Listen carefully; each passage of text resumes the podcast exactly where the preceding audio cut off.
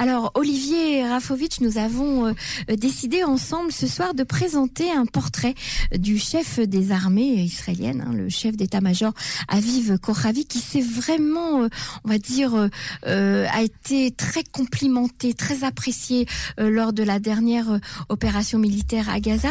Et en fait, dans ce portrait, on va voir avec vous, Olivier, que c'est un homme apprécié depuis longtemps.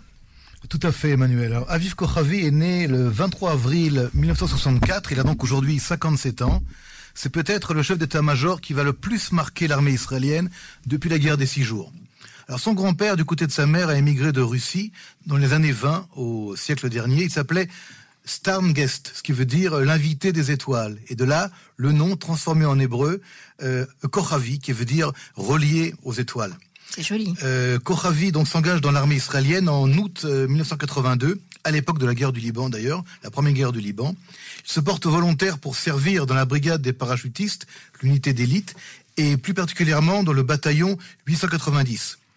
Il va devenir très rapidement officier d'infanterie, gravir les, échelons, pardon, et après des études de, philosophie à, Jérusalem, il va devenir officier des opérations de la brigade des parachutistes. Alors c'est tout à fait étonnant parce qu'en fait c'est un militaire qui a fait des études de philosophie. Euh, Olivier, on pourrait d'ailleurs on, appellera certainement euh, ce, podcast le, militaire et, le philosophe.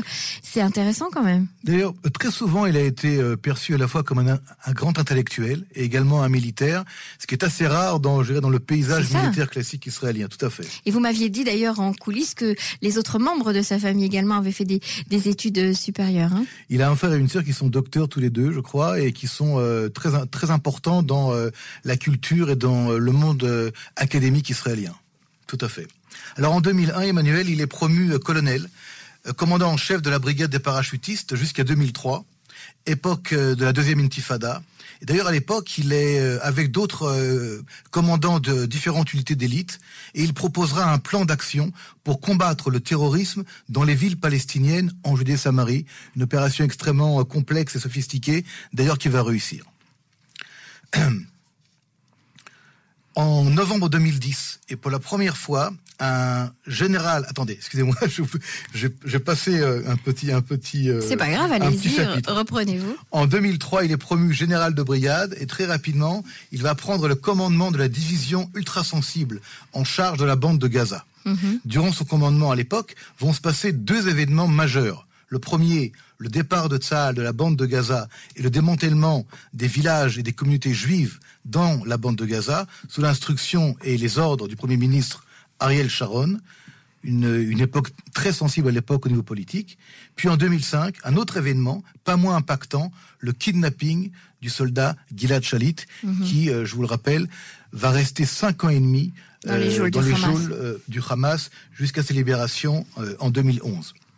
En novembre 2010, et pour la première fois, un général de brigade va être promu général et va recevoir la fonction de directeur du renseignement militaire israélien, le très prestigieux poste de Rosh Amman.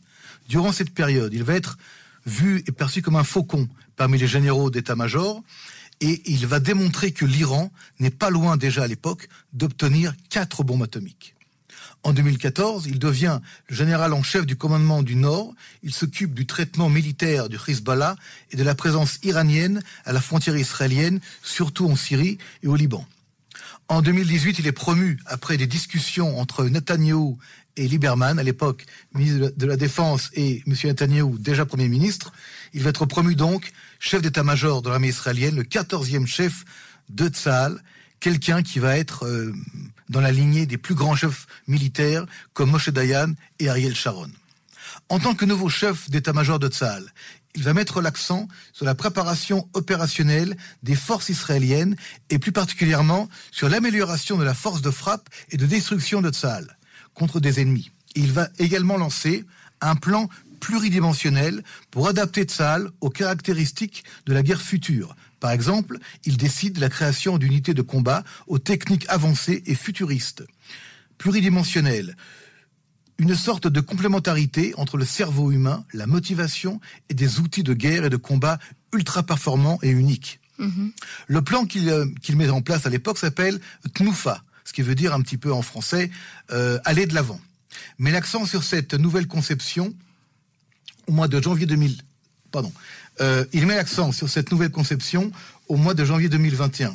Il tient un discours exceptionnellement inquiétant à l'époque, au cours duquel il mentionne la possibilité d'un conflit armé avec la République islamique d'Iran sur fond de volonté pour l'Iran d'obtenir l'arme nucléaire. D'ailleurs, il va ordonner à l'époque à Tsahal de préparer un nouveau plan opérationnel pour s'occuper du nucléaire iranien.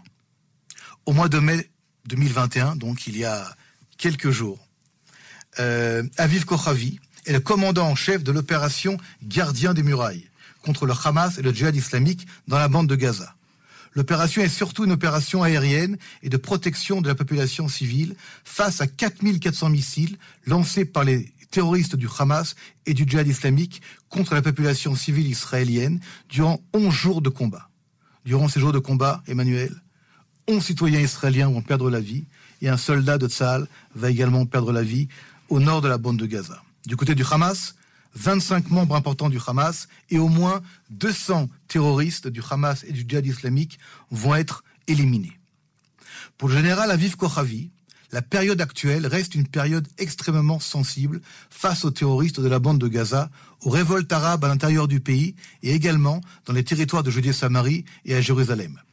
Mais pour lui, il y a un risque majeur d'une conflagration importante avec le Hezbollah et l'Iran. D'ailleurs, il dit que le danger est presque immédiat. Et à l'heure où nous parlons, le chef d'état-major de l'armée israélienne doit gérer une situation sur plusieurs fronts, tout en donnant à l'échelon politique la marge de manœuvre suffisante pour prendre les décisions sans qu'il y ait une urgence sécuritaire. J'ajouterai, le général Kochavi jouit d'une très grande admiration de la part de la population israélienne et très respecté parmi ses homologues de par le monde. Il est reconnu à la fois comme un militaire de très haut niveau et quelqu'un qui sait utiliser la ruse et l'intelligence pour parvenir à réaliser des objectifs de manière tout à fait non conformiste. Il est déjà perçu parmi les journalistes israéliens et les hommes politiques de différents partis comme peut-être le prochain Premier ministre, en tout cas au niveau potentiel. Ce qui a créé dernièrement certaines divergences, je suis euh, je suis euh, poli dans les termes, entre Yossi Cohen, le patron du Mossad, qui finira sa mission le 1er juin. Il l'a fini, oui. Mhm. Et Aviv Kochavi lui-même, qui reste aujourd'hui, dans un climat politique compliqué et instable, la garantie la plus importante pour la sécurité d'Israël face à un environnement complexe et sensible. Merci beaucoup Olivier de nous avoir permis de mieux connaître euh, Aviv Kochavi, le, chef d'état-major de Tzahal.